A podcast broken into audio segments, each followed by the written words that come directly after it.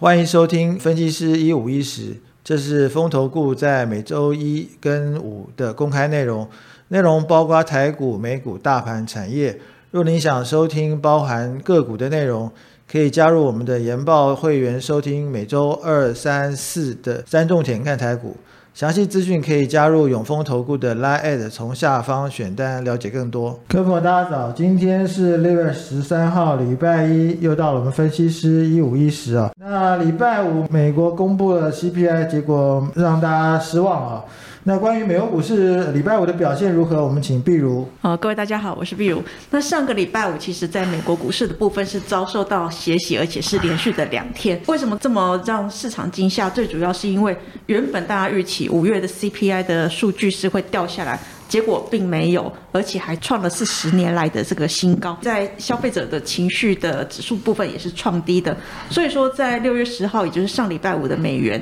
还有黄金都是走升的。那恐慌指数也是呈现一个强涨，美股各个板块的部分都是呈现一个拉回。尾盘道琼是重挫了八百八十点，连续两天是创下五月十八号以来的单日最差的表现。纳斯达以及在标普费半这个部分都是呈现一个大跌，尤其是在科技股纳斯达克跟费半的部分跌幅都是超过三点五个 percent 以上。我们来观察一下最近的这个市场公布的这个 CPI，以及在内大消费信心指数是创史上新低。五月份大家本来是认为说 CPI 的年增率是可以持续的一个由高档。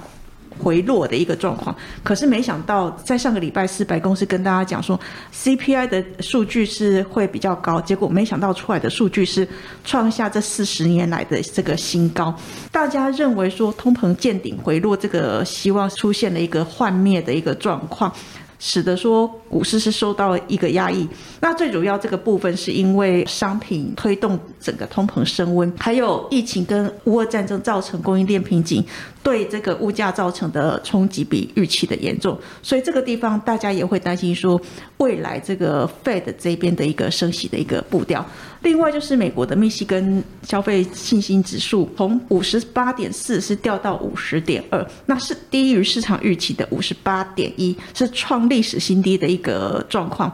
密大的这个调查主管是表示说，现在目前消费支出是相近，可是情绪全面恶化可能会导致支出的一个减缓，可能会让成长放缓。那从这两个数据公布之后，其实在 Fed Watch 这边统计显示说。六跟七月份升息两码的几率大概已经都是达到八成以上。不过值得注意的是，已经有市场开始预期，就是七月份可能会升息三码，这个声音都出来了。另外，在九月的话，市场认为升息两码跟三码的几率大概都是在四成左右。从现在的这个 Fed Watch 这边的数据显示，就是市场认为升息的一个态势比。前几个礼拜都还要明显的拉高很多，尤其是未来三码的一个情况都出现了。那未来需要去关注到的一些重要的事件以及指标的时程，包括在六月十四号的美国五月份 PPI 的年比，六月十五号的话有 FOMC 利率决策会议，五月的零售销售，六月十六号的话台湾的台积电会出席。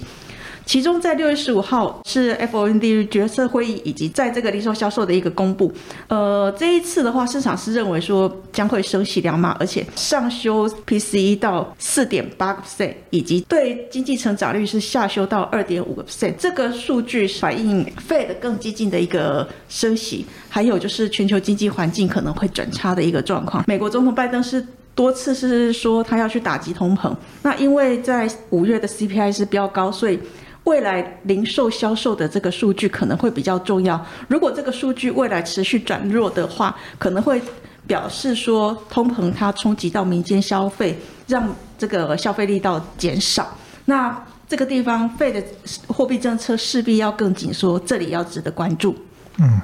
好，谢谢碧如。我想礼拜五就是 CPI 的数据让大家失望哦。其实以观察油价来看的话，那最近的油价都接近一百二十块美元一桶哈，所以其实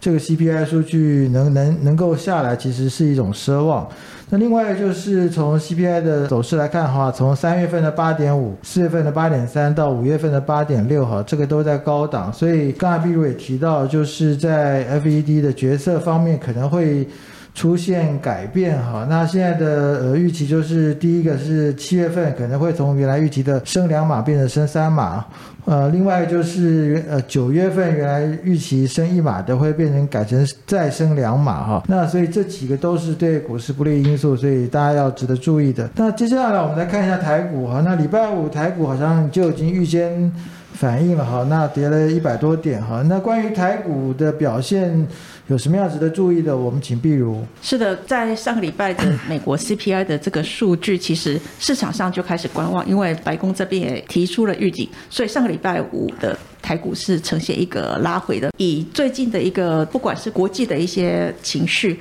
或者是市场资金的流动，看起来资金在高通膨的一个情况之下，哦，升息的预期是使得。这些资金往美元这边去做一个避险，那美元指数是来到了一百零四元的这个水位，而且四大指数是呈现一个重挫的一个情况，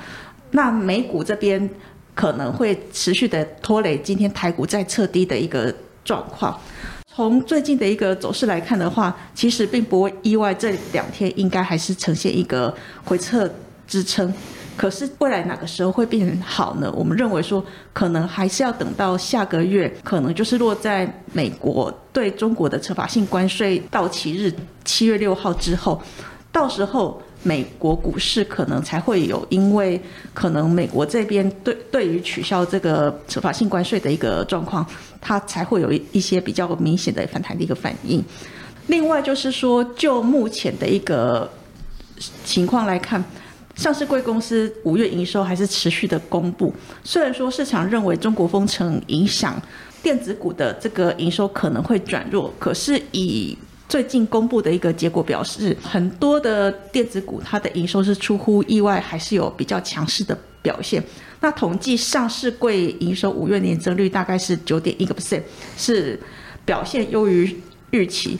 然而说在下半旬就是投信冲刺的这个。最后的一个做账的行情，所以说先前呃比较被错杀的这个中小型电子股，可能在营收的部分其实表现的比市场的预期还要好的一个情况之下，渴望止跌。那投信这个地方，它应该也会避开手机跟 PC 这些有杂音的股票，选择筹码比较轻而且比较没有杂音的车用跟涨价题材的中小型股作为一个拉抬目标。可是要提醒大家，就是这个阶段，因为市场的震荡的一个趋势，其实还是持续做一个震荡彻底的一个状况。所以说，投信的动作它可能会比较属于短进短出，去冲它的短期的绩效为主。那以指数的一个状况来看的话，因为日 K D 过热的情况，我们认为后续指数应该可能会以盘带跌，那化解这个过热的一个状况。那选股依然还是优于选市。嗯，好，谢谢碧如。那，呃，刚刚碧如提到在技术面哈，那因为目前看起来，因为。呃，过去一段时间的反弹哈，所以技术指标上面是表现的比较跑得比较快一点哈，所以这边稍微降温一下是不错的。那另外一个就是在未来看的话，第一个七月六号那是下个月哈，呃，美国对中国的惩罚性关税哈可能会到期，那可能顺势就把这个事情结束哈，那有利于呃美国的这个通呃打通膨哈。那另外一个就是六月底啊，就是季底作战哈，那个这可能是对中小型股呃有个机会哈，因为投信希望在中小型股。里面冲击一下哈，这个也是对泰国来说比较好一点啊。那总的来看的话，就是呃目前看起来是一个盘整的一个格局哈。那最后我们来看一下呃三大法人进出哈。那礼拜五当然三大法人还是以卖超居多哈。那关于礼拜五的呃法人的动向有什么样值得解读的？我们请碧如。哦，在上个礼拜五的三大法人是合计卖超了一百八十三点三亿元，其中在外资的部分是卖超一百八十五亿元左右的一个水准，而且是连续两天卖超，而投信的部分是卖超，而且金额加大到九点五四亿元。至于说关谷券商这边，它开始有逢低承接的这种做，连续两天买超，上个礼拜五的这个买超金额是又放大到十一点七三亿元，可是这个地方放大的一个金额比较属于温和一点。从最近外资的一个动向来看的话，伺服器是它买超的重点。另外，在电子纸跟呃细晶圆，以及在这个长约调涨的一个细晶圆的这个股票，都是它买进的一个标的。卖超的部分，则是在航运跟大型的科技股。在这个地方，除了在伺服器之外，其他的个股其实还是比较属于短线操作的一个状况。在投信的部分，最近也是随着业绩去调整它的投资组合，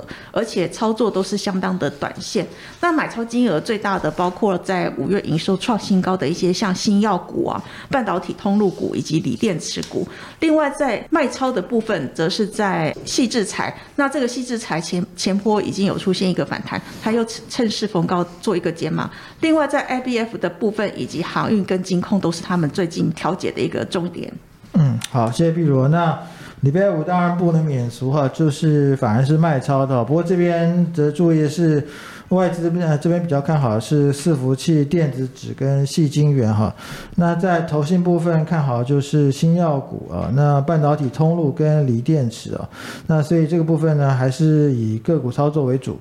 那以上就是今天的分析师一五一十，谢谢各位。风投 Good 有三种会员方案，研报会员注册后可以观看所有研究报告，白金会员多了每周选股七加七完整版的个股推荐，新黑卡会员方案多了分析师面对面讲座，内容有每月三场的台股策略解析。和每季一场的权威专家座谈，详细方案介绍，请大家加入永丰投顾赖官方账号后，从下方图文选单了解更多。本公司与所推介分析之个别有价证券无不当之财务利益关系。本节目资料仅供参考，投资人应独立判断、审慎评估并自负投资风险。